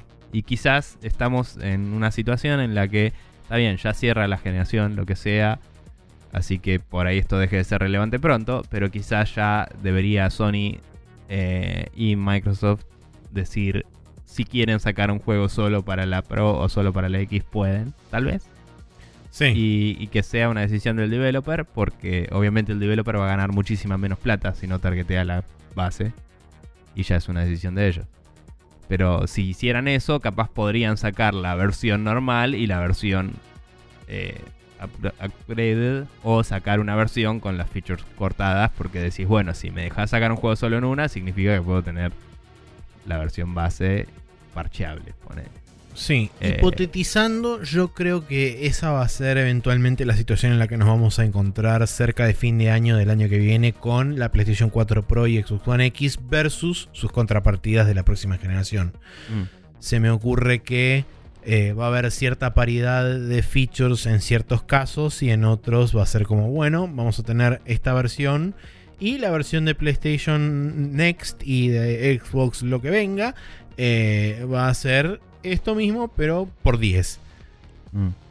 Eh, para hacer, eh, digamos, para, para terminar un- una discusión ahí Mm. eh, y ser un poco más precisos, vos dijiste que Xbox tenía alguna declaración similar a la de PlayStation sobre paridad de features. No estoy seguro si es el caso. porque Xbox en particular te deja sacar un juego y después sacar un parche que te lo optimiza para X. A veces. Eh, que bueno, eh, eh, en PlayStation se permite hacer eso también. Pero lo que digo es, eh, Xbox hizo una campaña grande de agarrar juegos que ya había y actualizarlos para X que a veces han agregado alguna boludez que no sé si está disponible en la One normal.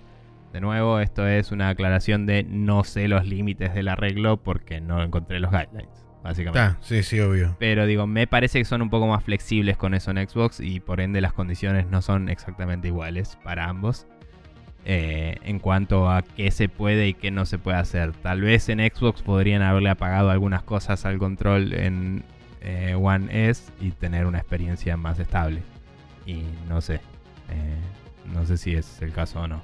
Pero bueno, si también si estás targeteando las dos plataformas, probablemente tener una tercera o cuarta configuración se empieza a volver una cosa que también pones en la balanza de cuánto laburo voy a hacer para que este juego salga o no.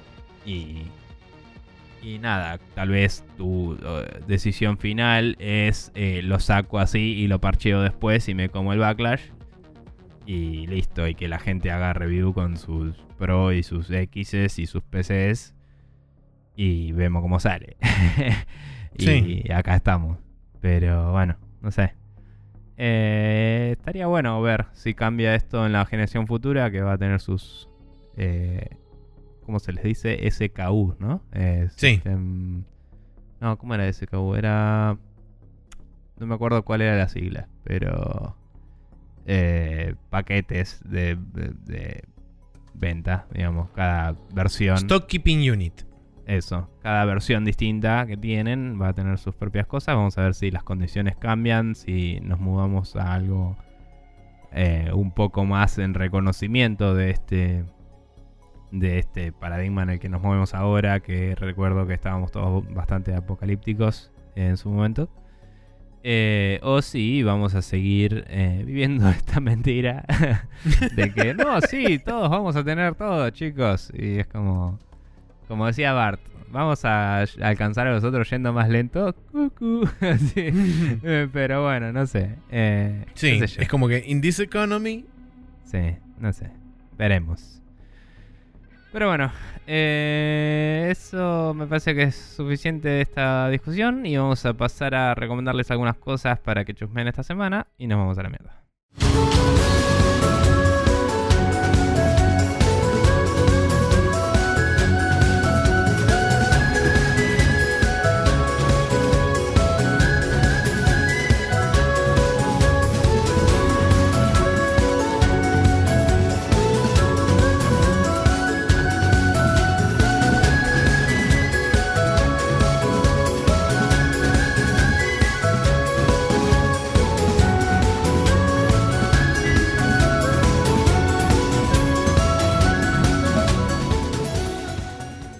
Y acá estamos de vuelta con el Special Move donde eh, tenemos un par de recomendaciones. Eh, yo voy a arrancar con una playlist que se llama Punching Weight en el canal Stop Skeletons from Fighting, llamado así eh, muy en bien. YouTube.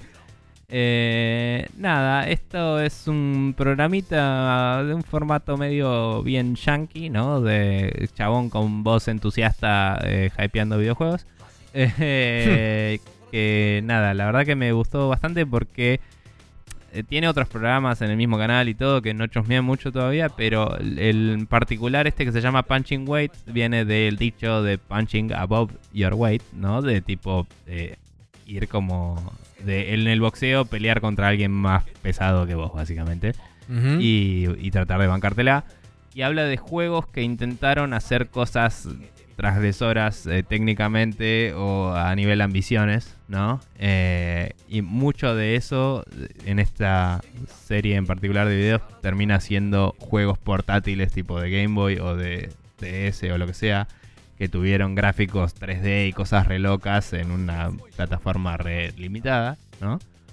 Pero nada, a veces son juegos que están buenos, a veces son juegos que son una reverenda mierda, pero el, el- el punto es que tratan de empujar el sobre, como diría Hover, eh, y, llevar un poco adelante las cosas, ¿no? Experimentando y, dándole una vuelta de tuerca a las cosas.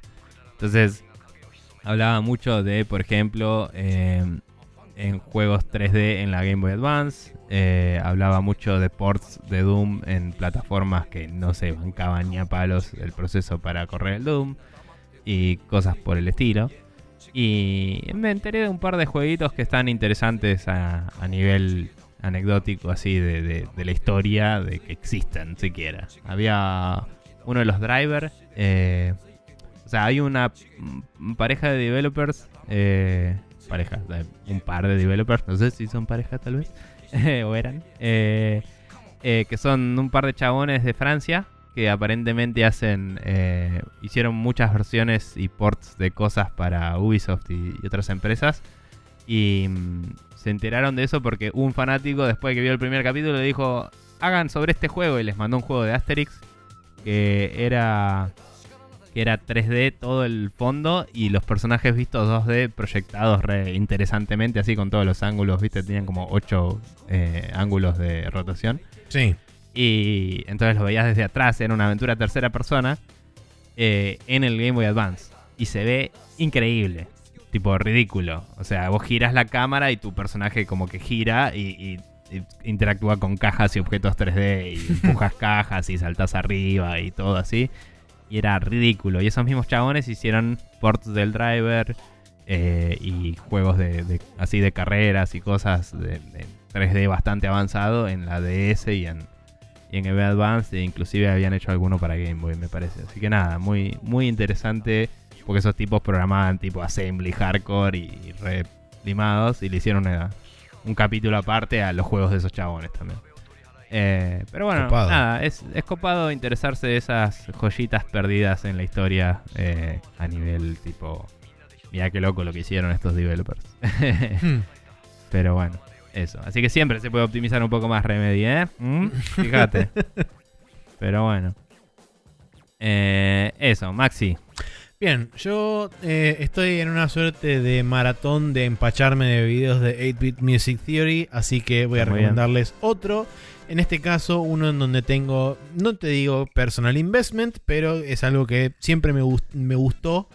eh, o sea, me gustaría que alguien hiciera un análisis y finalmente ocurrió. Que básicamente el chabón este hace un análisis sobre la música de Ace Combat y cómo el ritmo es lo que domina y lo que básicamente lleva a la música de Ace Combat. Eh, está muy bueno. Eh, lo bueno que tiene es que es bastante poco técnico, tiene como cosas de relativo fácil entendimiento, entonces creo que es un video bastante universal y bastante fácil de disfrutar. Eh, y que eh, también el chabón este de 8-Bit Music Theory, a pesar de que habla con bastante jerga musical, en relativa, eh, relativamente se entiende bastante la idea o el punto que intenta, que intenta hacer. Y encima, como lo ejemplifica con música, uno, digamos, logra captar bastante más. En, en líneas generales, todos sus videos. Pero digamos que en este se, se nota un poco más todavía eso. Y por otro lado, nada que ver, que esto cayó por el algoritmo mágico de YouTube. Me cayó un día ahí en el, en el timeline de YouTube y fue como. ¡Ajá! Pero la cuestión es que Justin Wong analizó el mítico Evo Moment 37, que es justamente del cual él fue parte protagonista, que es cuando él peleó en la Evo 2004, creo que fue. Eh. En el Street Fighter Third Strike, eh, Justin Wong versus Daigo Umehara, donde pelean uno con Chun-Li y el otro con Ken. Y es donde básicamente el Ken de Daigo le hace el parry completo al, al especial de Chun-Li y después le termina haciendo una contra especial con un combo y lo mata. Y es genial, todo el mundo explota. Y es de Sí. donde sale la frase ¡Let's go Justin! Y ahí lo cagan a trompadas. Este, pero bueno, la cuestión es que está muy bueno porque el chabón lo analiza tanto desde su punto de vista, habiendo participado de ese momento, como desde el punto de vista de un profesional de los juegos de pelea, analizando los distintos movimientos y demás. Así que para la gente que, que entiende de, de- de eso está muy bueno, pero además también está bueno ver, digamos, las reacciones que tiene él viéndolo una y otra vez. Este, de hecho, en determinado momento cuando, cuando el chabón, cuando el chabón este, lo, lo para justo en el momento en que va a arrancar el combo Daigo para matarlo, dice, y ahí, en este momento fue donde me di cuenta que estaba muerto. Cuando el chabón salta y hace el parry en el aire, dice, en ese punto fue como, bueno, ok, no puedo hacer más nada. Ac- Acabo de perder el round. Y es Sí, porque tipo el chabón cae en el instante que toca el piso, le hace el combo y lo mate. Es como, ¿cómo puedes saberlo? Es, es- está buenísimo. Así que nada, eh, véanlo porque es, es fantástico. Bien. Y para la gente que quiere, por ejemplo, este, seguir nuestro podcast y tenerlo semana a semana a través de su feed de RCS y etcétera y todo eso, pueden, por ejemplo, pasar por iTunes, donde se pueden suscribir con el botoncito de Spreadshot News y todos los martes a las 0.30 horas va a estar disponible en su dispositivo manzanátil de preferencia. Si no, pueden pasar por Google Podcast, en Spotify o también en archive.org, también buscando Spreadshot News todo junto y sin acento y Sí. dándole al botón correspondiente en cada plataforma. Si no, igual le recomendamos el feed. les recomendamos, como siempre, el feed de spreadshotnews.com barra podcast, donde ustedes lo Mm. cortan, lo pegan y eh, pueden hacer lo que quieran con el mismo.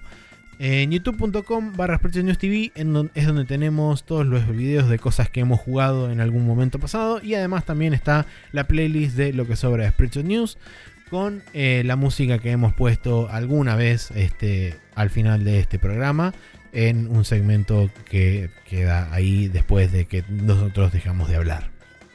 Bien.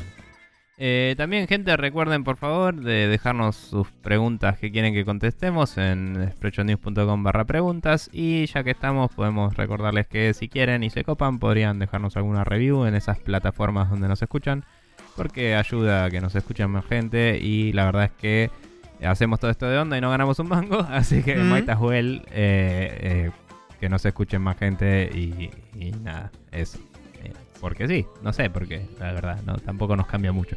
Pero, pero está bueno eh, ver que más gente nos empiece a comentar y a, y a compartir y a likear y todo eso y a interactuar con nosotros y hacernos justamente estas preguntas en expressionucom barra preguntas para después hacer nuevos capítulos para ustedes. Y si hay más gentes, va a haber más voces y más variedad de cosas. Así que copado. Eh, bueno, gracias por todo. Nos vemos la semana que viene. Y...